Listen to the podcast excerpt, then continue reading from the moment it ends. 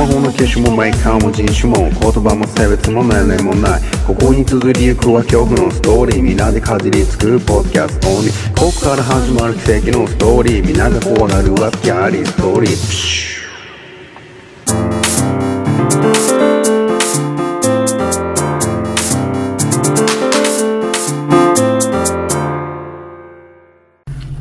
四季おじさん。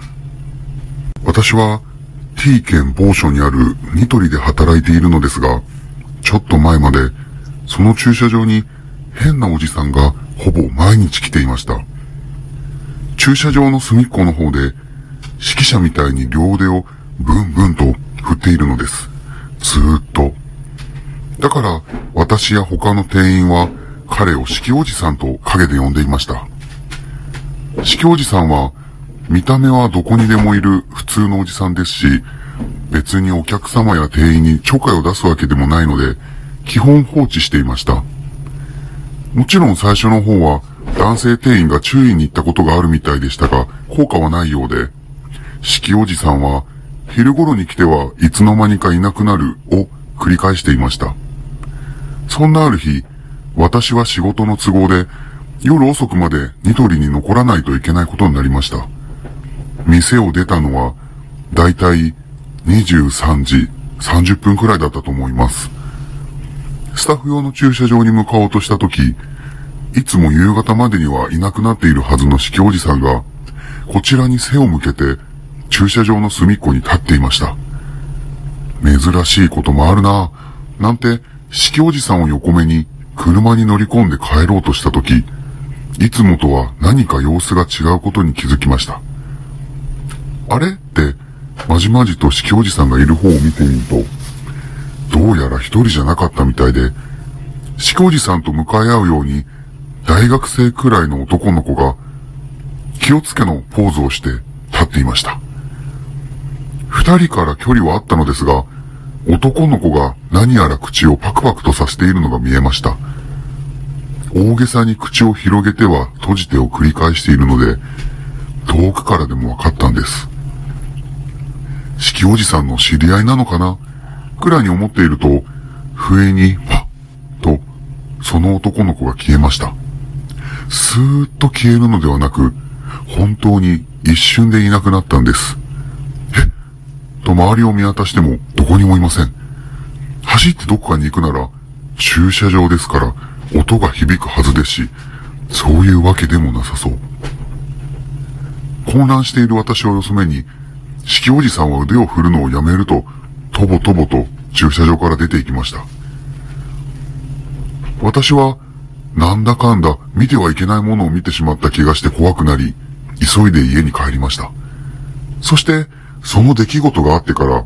うちのニトリで四季おじさんを見かけることはなくなりました。その後、意外なところで四季おじさんに再会しました。愛犬の警視に諸事情で出かけることがあったのですが、そこのニトリにいました。四季おじさんが。見た目も腕の振り方も間違いなく四季おじさんでした。店員さんに尋ねたところ、昼頃に来ては指揮者の真似をしているということでした。もしかしたら全国のニトリを渡り歩いているのか？その理由に私が見た光景が関係しているかどうかはわかりませんが。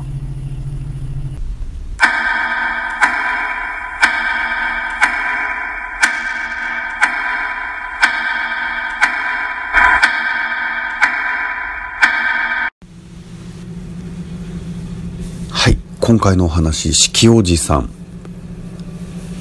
いやオチもなければどこが怖いのかっていう話なんですけれども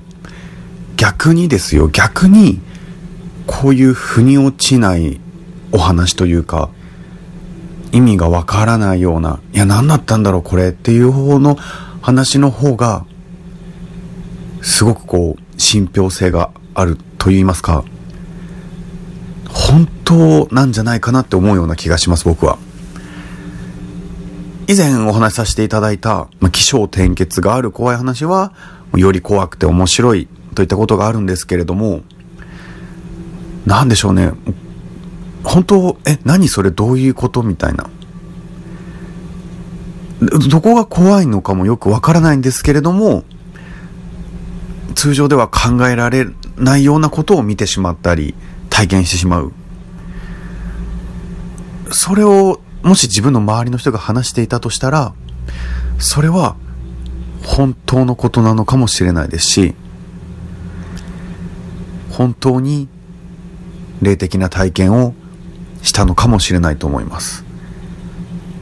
でも実際こう朗読を聞いたりとかインターネット上で怖い話を読んだりするときは僕個人としてはやはりオチがあるようなきっちり怖がらせるポイントがあるような話の方がうわ怖いなってエンターテインメントとして楽しめるんですけれども時には今回のような四季おじさんみたいな不思議な話。信憑性の高いこういう話も皆様にお伝えしていければなと思います。それでは今回のお話四季おじさん。こちらのお話をスキャストブックに綴りたいと思います。また次回もお楽しみください。スキャリーストーリー100セカンド。スキャスト2ストーリーテラーのバオタカでした。さよなら。Música